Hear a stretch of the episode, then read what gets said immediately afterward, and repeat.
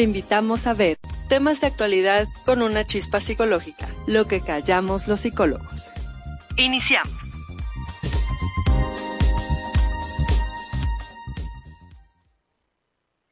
Hola, ¿qué tal? Buenas tardes. Bienvenidos al programa eh, Lo que callamos los psicólogos, coordinado por la psicóloga Viridiana Lechuga. En esta ocasión iniciaremos eh, una serie de programas que se llevarán a cabo una vez cada mes una vez al mes, y será sobre conversatorio psicoanalítico.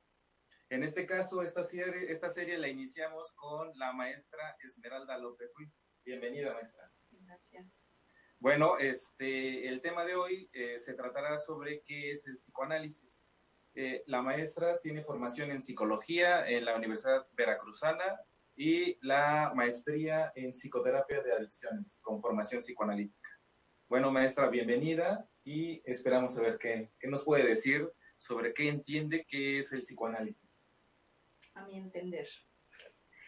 Bueno, pues es una pregunta muy común que se, que se hace eh, sobre qué es el psicoanálisis. El psicoanálisis es una palabra que la hemos escuchado comúnmente, eh, se escucha entre amigos que dicen, ay, no me estés psicoanalizando, pero nunca nos hemos detenido como a pensar qué es, ¿no?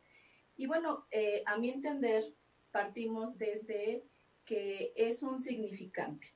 Es decir, es un concepto que tiene un significado dependiendo de, del eh, estado cultural, de la cuestión eh, social también, de la época, del momento histórico que se vive. Entonces podremos decir que psicoanálisis pues en sí es nada, ¿no? Entonces, por ejemplo, en el tiempo de Freud tenían que ir cinco veces a la semana a terapia. Eso se ha ido modificando. Entonces, no quiere decir que eso no sea el psicoanálisis, ni que ahora no estemos ejerciendo el psicoanálisis. Entonces, habría que partir de parte. Y a mi entender, bueno, el psicoanálisis surge para responder a una necesidad, eh, a un malestar cultural sobre todo y de nuestra época actual y de Occidente.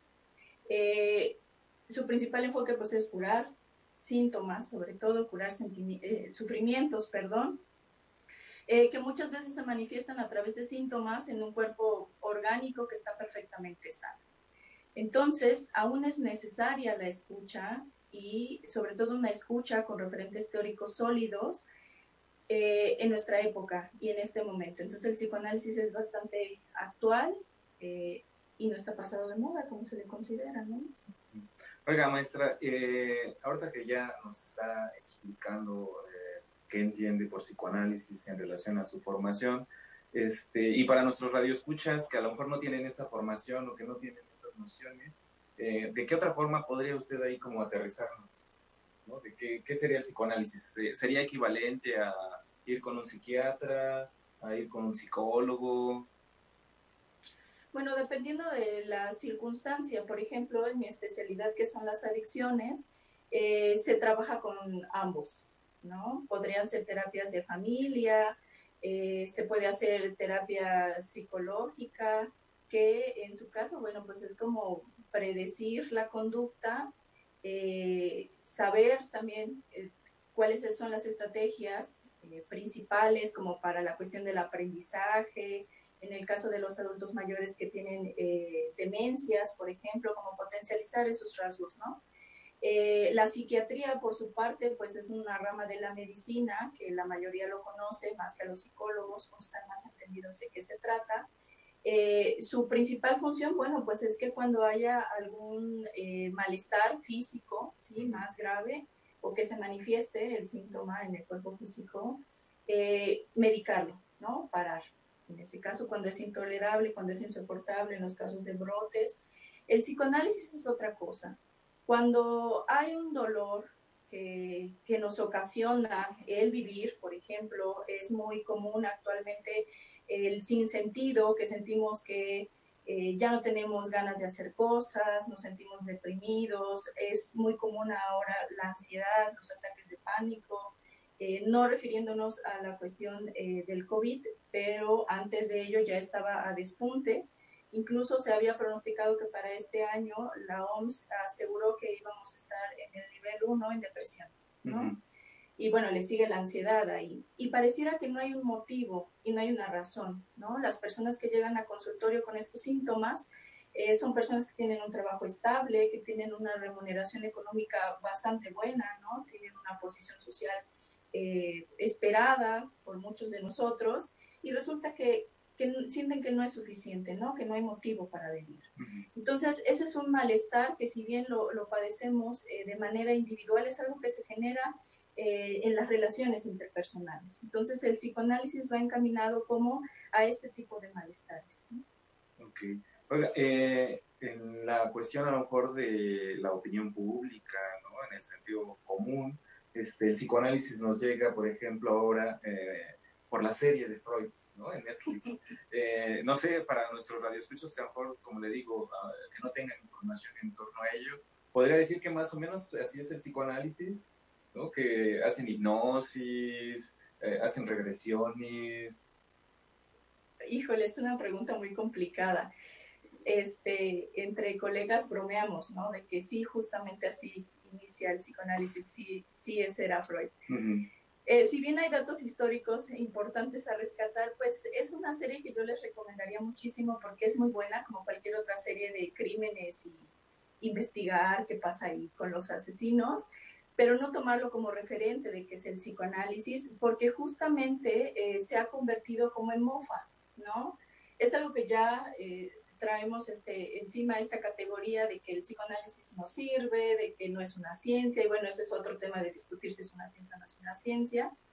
Eh, pero en este caso, bueno, pensarlo desde estas personas que, que se presentan como brujas, ¿no? Como que leen la mente, eh, específicamente eh, deja bastante claro que Freud no era bueno hipnotizando y por ende lo dejó, ¿no? Pero era algo que se utilizaba en esa época. Y es a lo que vuelvo. En ese momento, el psicoanálisis en su creación, en el momento histórico, eso era considerado psicoanálisis. Charcot andaba en esas cosas también y muchos médicos andaban metidos en ello también. Ahora no es viable, ¿no? Eso ya no es suficiente para el trabajo y hay personas que aún lo realizan, sobre todo no, no psicoanalistas, ¿no? psicólogos que tienen otras corrientes y aseguran que es bueno y que sirve. Es una postura. Ok. Eh, y nos podría más o menos seguir eh, esbozando, por ejemplo, en el argot popular ya también se conoce estos términos de histérica. Así que mi, mi, novia, mi mujer se puso histérica, ¿no? se puso loca o neurótico. ¿no? O sea, todo eso lo, nos llega por el psicoanálisis, ¿sí? ¿Nos podría explicar así, grosso modo, para nuestro público, qué quiere decir eso de histérica, neurótico? ¿Es como se dice así popularmente? ¿Si es acertado eso? No, es algo que también comento mucho con mis alumnos y nos reímos al respecto, porque es verdad que estamos bastante involucrados con el, pues el calor del psicoanálisis, ¿no? Estas frases, o es muy común que te digan, ay, estás con una persona mayor, pues eso es complejo de tipo. Es una pregunta también complicada porque habría que ver desde qué posición teórica lo, retomas, ¿no? Si es desde que eres freudiano, si eres lacaniano, en Lacan hay ciertos conceptos que ya no se utilizan, pero estamos hablando de cuestiones estructurales, ¿no? No es como se utiliza de que alguna persona tiene cambios de humor, eh, y le dicen que es bipolar, ¿no? O incluso toman este, chistes para memes y, muchas personas se sienten identificadas y orgullosas de decir que las chiquitas son bipolares, por ejemplo, ¿no? Y que es como una característica del ser mujer y de ser pequeña o tener ciertas características físicas, es que está determinado al, eh, pues al carácter que vamos a tener, a la personalidad. Y si de verdad supiéramos qué significa, creo que no lo utilizaríamos. No nos agradaría que pero ahorita que dijo eso que las chiquitas son bipolares, ¿no? Este, también luego es muy conocido esto de que si tú dibujas algo, ¿no? Este, proyectas, ¿no? Ahí tu, personalidad, o, te pueden decir cómo es. Este, ¿Eso el psicoanálisis también ahí lo, lo trabaja? Depende, todo depende de acá. A mi entender, hay una interpretación psicoanalítica de ciertas pruebas, ¿no? Sobre todo en el caso de las pruebas proyectivas que si bien es verdad que se hizo investigación, que se estandarizó y que ahora eh, tienen cierta validez, se siguen utilizando, eh, habrá que tener cierta formación encaminada a interpretar eso. Eh, los psicólogos están como muy en esta cosa de las pruebas y con manuales a, a leerlos y a veces tú puedes leer informes que te entregan de personas donde no las han entrevistado y pueden decir es esto, esto y esto con base en ciertas características, sin tener como mucho sentido de eh, la teoría psicoanalítica, sobre todo en la que se basan las pruebas proyectivas, ¿no? es, un, es, un ejemplo. Ok. Oiga, y también cuando se dice esto de que te proyectas, ¿no? O lo introyectas o lo reprimes, este, también es del argot psicoanalítico, ¿no? ¿Nos podría más o menos platicar de eso? Porque luego también igual, ¿no? las personas eh, comúnmente dicen es que me, reprimí y, me dolió tal parte del cuerpo, ¿no? O sea, ¿eso cómo lo podría, nos podría ir platicar de ello?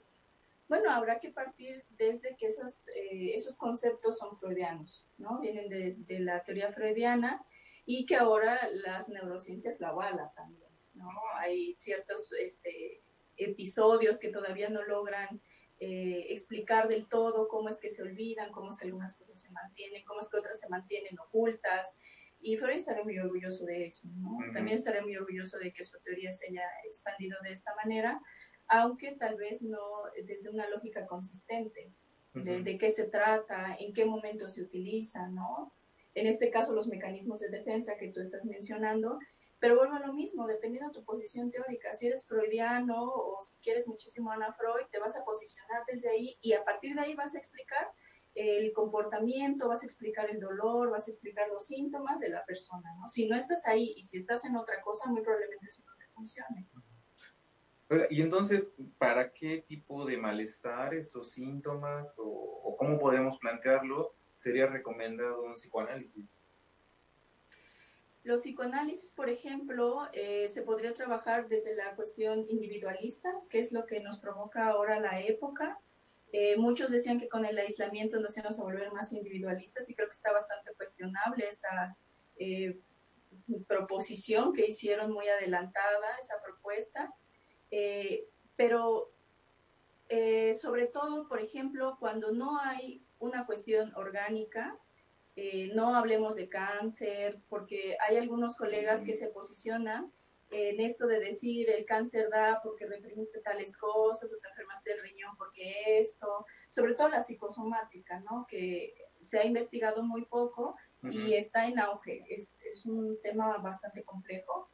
Eh, para el psicoanálisis, a mi entender, o mi postura teórica también, no involucra ese tipo de, de problemas, para eso, bueno, hay especialistas, hay médicos, vea que te traten, sí, sino cuando hay un malestar, cuando hay un, un, dolor, por así decirlo, que no, que no tiene origen en el cuerpo, que no hay algo que esté en el cuerpo afectando. Entonces, tal vez es momento de. Ok. Oiga, bueno, y ahorita que trató estos temas, ¿no? Este, ¿Cuál es su posición como psicoanalista, psicóloga, respecto a esta eh, enunciado, frase, idea muy común que se dice que lo que la persona o el sujeto no habla, el cuerpo lo habla. Bastante complejo también. Mm, vuelvo a lo mismo. Dentro del psicoanálisis, que el psicoanálisis puede ser muchas cosas, aún no nos ponemos de acuerdo los psicoanalistas en qué es el psicoanálisis. Hay algunos que lo toman como válido y hay algunos que trabajan con ello, ¿no? Sobre todo malestares en la piel o enfermedades idiopáticas que no tienen un origen en sí, no tienen una causa, que ese es otro tema también. Estos psicoanalistas sobre todo se basan en que debe de haber eh, una causa, ¿no? De algo y entonces intentan llegar a la causa de ese algo para eh, mejorar en el otro aspecto. Y hay circunstancias que incluso eh, investigadores genios han dicho, puede ser muy común y muy caótico y no tiene una causa como tal. la propuesta aquí sería como enfocarnos en está una cuestión que nos compete saber distinguir cuando una cosa es para psiquiatría, cuando una cosa tiene que ser con un médico especialista y cuando nosotros sí podemos trabajar, porque si no lo pensamos desde ese lugar, podríamos estar analizando amibas, decía un maestro. Eh, y por más que intentemos y nos esforcemos y supervisemos y vayas a tu análisis propio porque sientes que estás fracasando con el caso, pues no vas a lograr nada porque es algo que no está dentro del campo con el que nosotros podemos trabajar. En este caso del lenguaje, por ejemplo. ¿no? Ok, y bueno, uh, siguiendo con esta temática, eh, ¿qué justificaría para usted lo que el psicoanálisis sostiene, afirma y lo que los psicoanalistas creen? Uy, eso daría tema para otra sesión también. Eh, volvemos a lo mismo.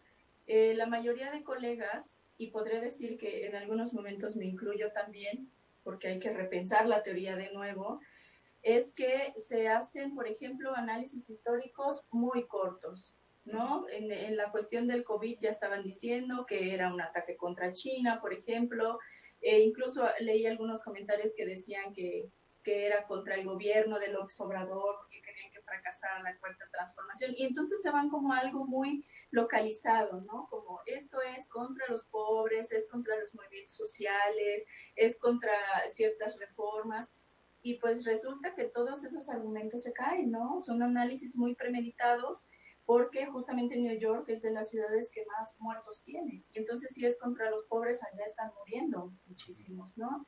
Eh, y no creo que Andrés Manuel tenga ese poder mundial como para matar a tantos, eh, o como para que quiera matar a tantos nada más porque les cayó mal eh, el presidente. Bueno, esa es una de las cuestiones, ¿no? Parar un poco y, pensar si lo que estamos haciendo es un análisis o estamos dando una opinión, ¿no? Eh, el segundo punto es esto del causa-efecto. Siempre hay una causa y esa causa va a tener un efecto. Eso ya está desestimado desde hace 100 años, más de 100 años por la ciencia ya no es viable. Sin embargo, todavía muchos colegas están en eso. Vámonos al trauma, ¿no? Volvamos sobre la historia del paciente para ver dónde está ahí el problema que está ahora representándose en este momento de la vida. Eso ya no es viable y se vino a sustituir por la probabilística, ¿no? Entonces, ya está la situación, bueno, vamos a ver de qué manera se estructura esa situación y de qué manera se puede trabajar, ¿no? No intentando buscar como la causa de algo, porque a veces no hay causa específica, ¿no? En el caso, por ejemplo, eh, de, las de la teoría de Freud, ¿no? Que hay un trauma, o en el goce, que es de los lacanianos, y todos se lo adjudican al goce. Entonces, desde esta posición, parecería que hay como un elemento que puede explicar todo, ¿no? Todo, todo, como el Dios, ¿no? No hay dioses, hay un Dios. Y entonces Dios puede eh, dar respuesta a todo, o hay un diablo también. Entonces, cuando se llega a ese límite, ya no tenemos más que hacer. ¿no? Siempre hay como una respuesta absoluta para todo. Entonces, la, la propuesta eh, en este caso es pensar que no es así, que no es una cuestión de, causa eh, y eso nos permitiría pensar otras cosas también. Oiga, a ver, eh, no le entiendo todavía muy bien eso de lo de la causa y seguramente a lo mejor muchos pacientes no tienen como esas nociones. ¿no? ¿Cómo nos podría aterrizar? Retomando el tema del COVID, por ejemplo, que decían, se creó en los laboratorios. Entonces, ahí está la causa. ¿No? O se creó específicamente para este, desestimar a China o que China cayera, este, ya no estuviera peleándose con Estados Unidos.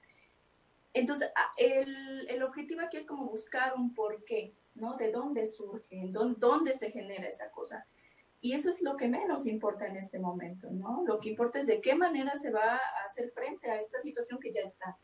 ¿Y, eso sería equivalente también, por ejemplo, a los malestares que sufren los pacientes? Ese modelo, el por qué. Porque eso también se escucha mucho en psicología, ¿no? y, en psiquiatría, ¿no? Porque la respuesta, ¿no? Por ejemplo, eh, el alcoholismo. ¿Por, qué soy, ¿Por qué soy alcohólico? Entonces algunos dicen porque mi papá era alcohólico, ¿no? Entonces estoy repitiendo un patrón. O porque a lo mejor por ahí un estudio dice que hay un gen del alcohólico. ¿no? Sí, efectivamente. Lo que pasa, eh, yo te preguntaría aquí, bueno, ya lo sabes, que tu papá era alcohólico y eso de qué te sirve, en qué estás modificando. ¿no? Entonces volvemos a lo mismo. Por ejemplo, desde el psicoanálisis te dirían, este, hay una fijación oral, ¿no? ¿Y eso qué significa? Como para qué me sirve saber eso, ¿no? Entonces, eh, desde estas posturas eh, teóricas psicoanalíticas, donde todo se intenta explicar desde un concepto, o sea, en este caso, una fijación oral, ¿no? Que es Freud desde los freudolacanianos dirían el goce mortífero, ¿no? Estás en el goce mortífero y por eso no sales de ahí. Eh, lo intentan explicar todo, pero no es válido. Para cosas nuevas no podemos seguir utilizando las cosas ya planteadas fundamentalistas que intentan explicar el todo de todas las maneras. Esa es la explicación, que si te duele la pierna es el goce mortífero, que si eres alcohólico es el goce mortífero, que si eres histérica, y todo vuelve a lo mismo, ¿no? Esos conceptos llega un momento en el que ya no son suficientes.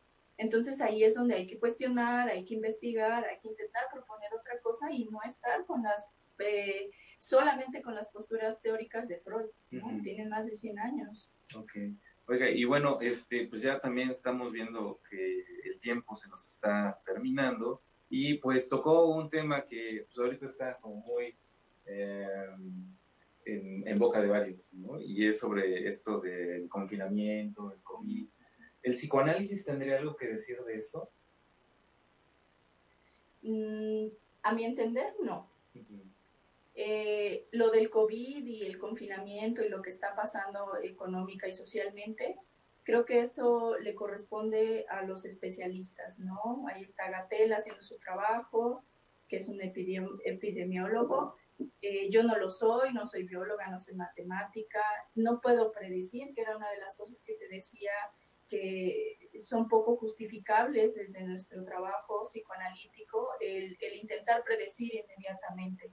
Eh, por ejemplo, eh, que, que, sacó un libro ¿no? a las semanas después de, de, que comenzara esta cuestión de la pandemia a venderse y hacer unas propuestas medias aventuradas, cuando ni siquiera sabemos hacia dónde va el camino de esto, ¿no? Pareciera que vamos saliendo, pero en ese momento todavía ni siquiera estaba en la etapa 2, eh, no había tantos eh, contagiados, no estaba esta cuestión, por ejemplo, de, tantos muertos, ¿no? No sabíamos cómo iba a pasar y sin embargo parecería que tenemos los elementos que logran explicar todo, que por ende nos permiten predecir cosas. Entonces, eh, el psicoanálisis, el psicoanálisis que, del que propongo, del que platico, no es adelantarnos, si bien nos permite tener una perspectiva si, si, investigamos la cuestión teórica, hay otras cosas que se entretejen en esto, que sería eh, nuestro momento histórico, ¿no? La época, cómo nos cambia, cómo están sucediendo ahora las cuestiones en confinamiento, cuando es en confinamiento, porque en México, en Jalapa,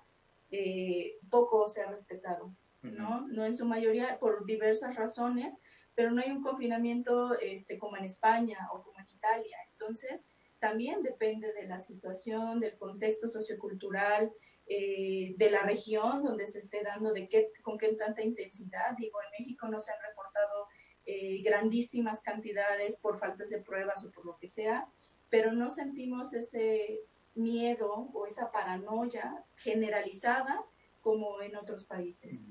Bueno, y entonces, ¿cuál sería su opinión respecto a, porque ahorita hay mucha oferta, ¿no? De charlas respecto al COVID, y psicología, por ejemplo, o psicoanálisis también, ¿no? Así como esta cuestión de que, pues ahora, ¿qué va a pasar?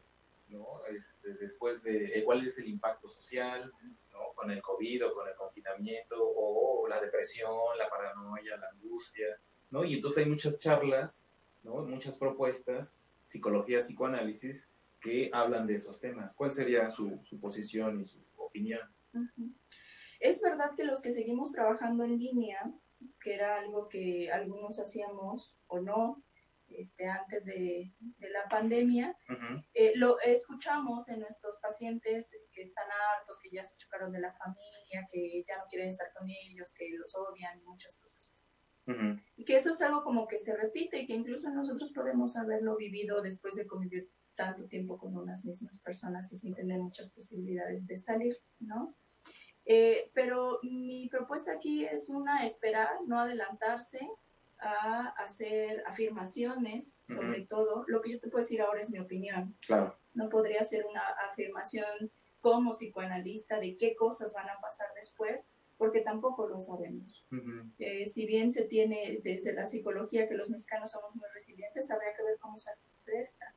Y más allá de que el confinamiento sea lo que nos provoque esto, hay una, hay una cuestión que tiene factores muy fuertes como es la economía, ¿no? Muchas personas eh, perdimos trabajos o muchas personas no la estamos pasando muy bien. Eh, y a ver cómo nos reincorporamos, más que, más que a la normalidad de salir a la calle, sino el volver a, construir lo que ya tenías. entonces, a ver, para más o menos como ir eh, esclareciendo, entonces sería que el psicoanálisis como, como terapéutica, como teoría, no tiene una opinión respecto al confinamiento o el COVID. Sería ponerme como médico sin licencia hablar de, de, qué pasa desde el psicoanálisis con el COVID. Es una cuestión eh, médica, es una cuestión para los eh, que trabajan con epidemias, en este caso, para el sector salud. Sociólogos. Para los sociólogos también, por supuesto, los matemáticos, los estadísticos están muy involucrados en ello. Y he escuchado también a, colegas que, que intentan dar una interpretación del COVID desde, hablando desde lo real, de Lacan, híjole, es muy aventurado eh, intentar proponer algo así de rápido y con pocos fundamentos de investigación.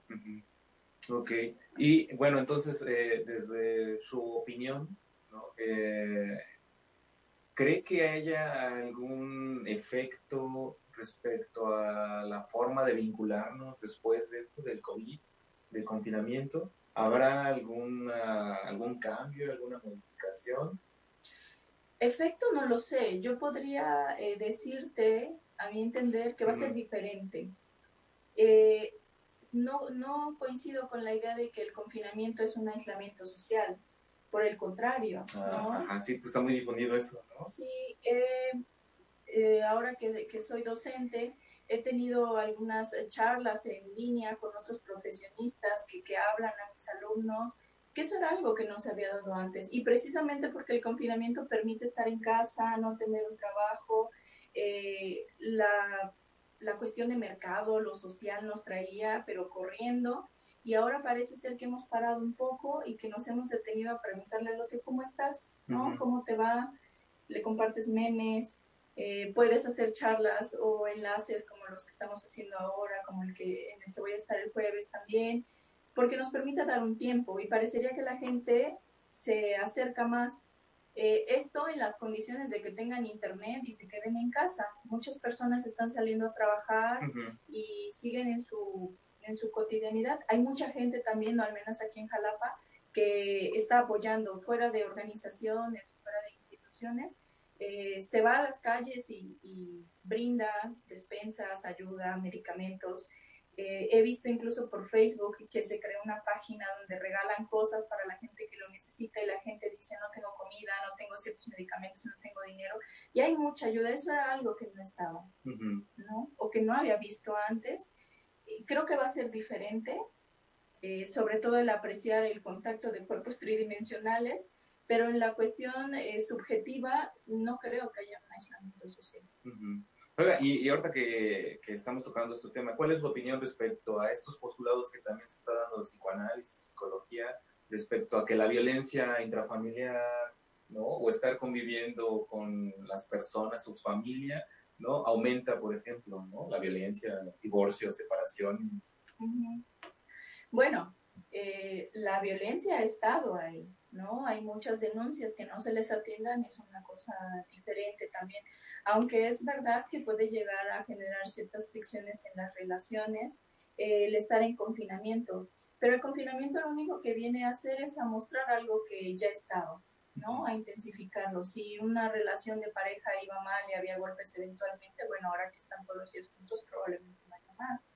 Pero no se da en todo, ¿no? Bueno, este, maestra, ya eh, tenemos un minuto para ir concluyendo. Este, ¿Con qué podría usted cerrar la charla de hoy? ¿Respecto al COVID o respecto al psicoanálisis? psicoanálisis. Eh, que les invito a investigar, a leer. Eh, muchas veces nos quedamos con, con los conceptos que ya adquirimos y a partir de ahí nos movemos, pero a veces y les aseguro que todos nos identificamos con estos, tenemos pacientes con los que la teoría pareciera que no nos da, ¿no?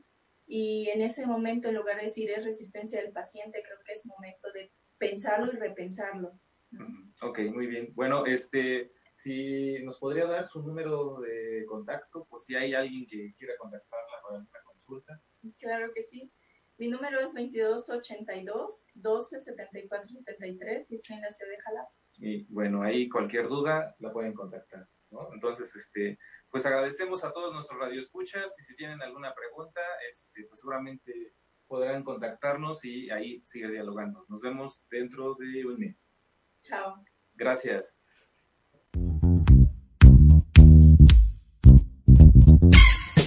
Te invitamos a ver nuestra siguiente emisión en el programa Lo que callamos los psicólogos, todos los lunes a las 2 pm.